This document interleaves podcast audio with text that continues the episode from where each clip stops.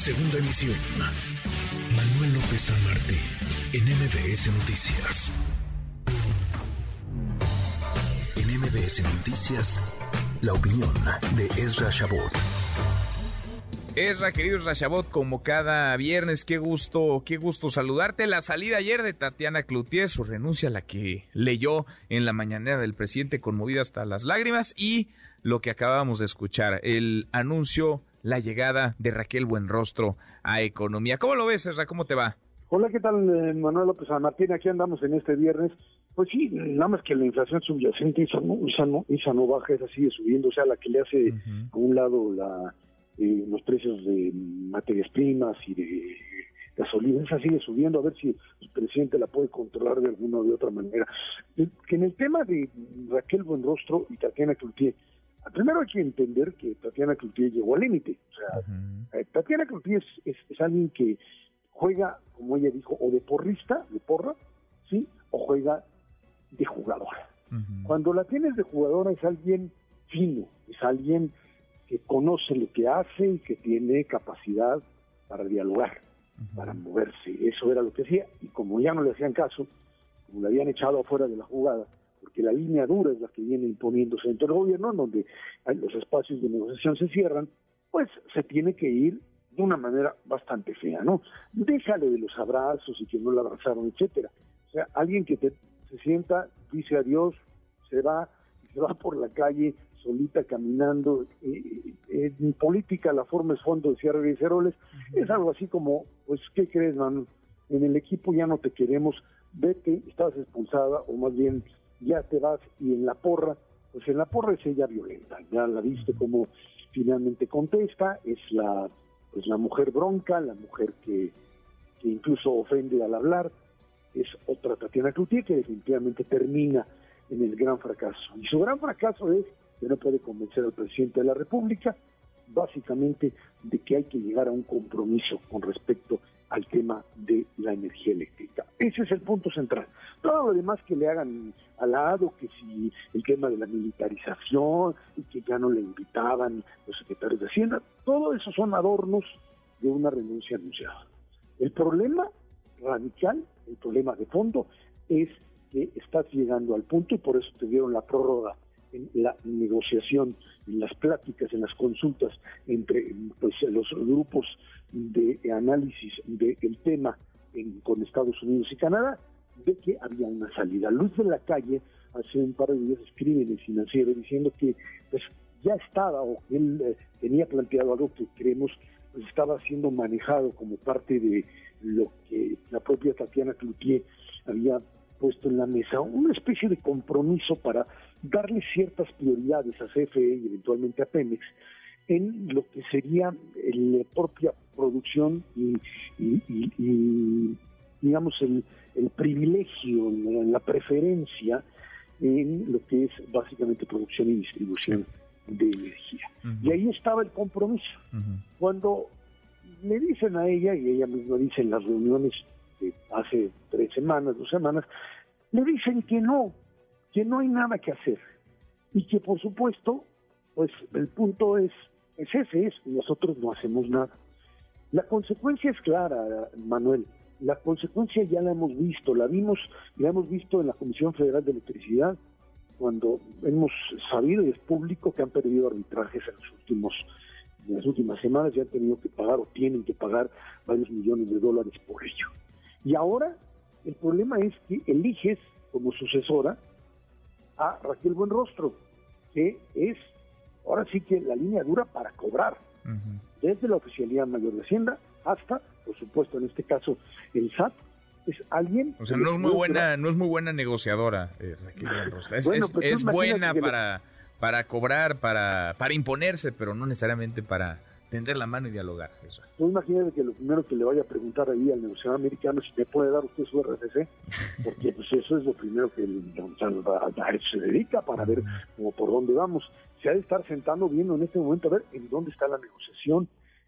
Si esto es así y no hay en medio alguien, otro interlocutor, alguien que pueda hablar, que establezca un contacto con estos grupos internacionales, que Manuel son tiburones, de veras, no estás, no es que sean así, de que digamos, ay, bueno, pues se trata de una negociación, de que hay que salir, estás hablando de tiburones, cuando uno platica con gente que estuvo ahí, con el propio Jesús Seade, con Ildefonso Guajardo, eh, con todos los que estuvieron con Baker, te sentabas en una mesa a discutir con estos y estás hablando de tiburones que están viendo cómo se comen directamente al pescadito.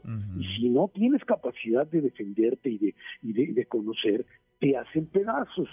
Si perdemos el panel, si esto se da al panel y lo perdemos, las consecuencias son terribles, mano. No solamente lo que pasa perder en términos de multa, sino en función de la necesidad de prácticamente bloquear a México de lo que sería la integración en energía, fundamentalmente en el tema eléctrico, y eso sería una verdadera catástrofe. Yo espero que Raquel Buenrostro, pues ahora sí que ponga un buen rostro y que tenga la capacidad para entender que esto no es Hacienda, esto no es el SAT, y que hay que encontrar una salida a ese asunto. No podemos jugar haciendo de la política interna política externa.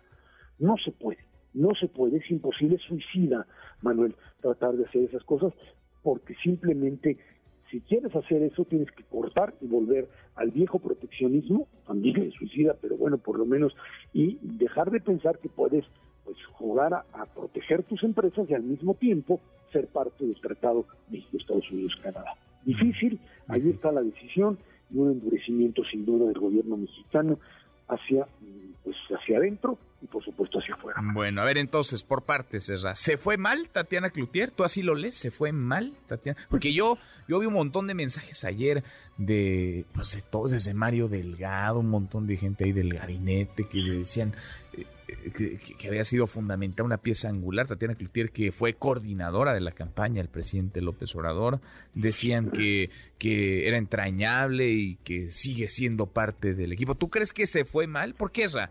O sea, ¿por el abrazo o por otra cosa? ¿Porque no le regresó el abrazo al presidente o por algo más? No, no, no, no. Hay, hay, hay dos formas en que uno lo corre.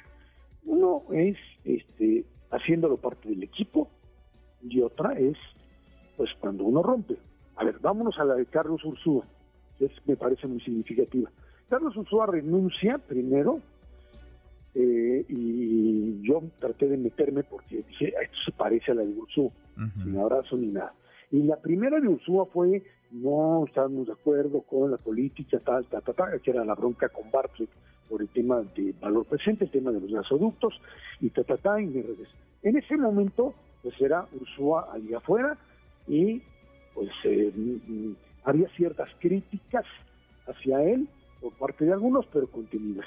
Cuando Carlos Ursúa dice esto es un verdadero desastre lo que están haciendo, entonces la ruptura se produce. Como, como eh, la propia Tatiana tiene fichas adentro, o sea, tú imagínate una Tatiana que que diga rompo, esto es absurdo, y en este momento yo digo que hace lo que hace Carlos Ursúa, por ejemplo, estás ante un momento político electoral Tatiana Cloutier, y la habían mencionado incluso como posible candidata, ¿te acuerdas?, a la presidencia. Tatiana Cloutier la tienen que cuidar como alguien que en el momento, un momento preelectoral, tiene que ser lo que ella se comprometió, ser parte de la porra. Ella, si tú ves el, el, video cuando ella sale y dice, yo ya no estoy en este gobierno, ya no lo estoy, pero, pero sigo siendo parte de la 4T. O sea, como te disciplinaste, eres como el, pues el secretario de, gabinete en los tiempos del PRI que renunciaba y se sentaba en la sillita a esperar la siguiente y no rompía. Esa es Tatiana Cloutier la que está haciendo ahora. Si se desespera, si le dan un golpe. O sea, los llamados de Morena hacia ella de, de, cuidado es nadie le vaya a pegar. Por favor, nadie le vaya a pegar, porque la respuesta nos puede costar y en este momento no lo necesitamos. Vayámonos a otra cosa. Bueno, bueno, bueno. Pues a ver qué pasa. Por lo pronto llega una dura a la Secretaría de Economía en un momento en el que se necesita una mano tendida, negociación, diálogo. Llega alguien que se sabe imponer y que lo hace bien, ¿eh? Hay que reconocerle esa parte, porque mira que en el SAT fue férrea, durísima. En, México, en México. Estás hablando ahora sí que en otra cancha es como, como la selección no, de que sabe recaudar, sabe recaudar. No creo que sepa dialogar y negociar, o no sé, eso no lo ha demostrado aún. Ojalá, pero no le conocemos capacidades de del estilo cuando se necesita justo eso en Secretaría de Economía es como la selección mexicana, Manuel, como la selección mexicana jugando aquí en la cancha y ahora sí sácala y llévala hacia el fuera, ya ves cómo nos va luego. Vamos a ver, vamos a ver. Ojalá y nos vaya bien en el Mundial también. eso sí, eso es lo que esperamos. Abrazo grande, gracias, Ezra. Gracias, Ezra Chabot, y ahí está el cambio, la llegada de Raquel Buenrostro a la Secretaría de Economía, la salida de Tatiana Cloutier con muchas lecturas. MBS Noticias.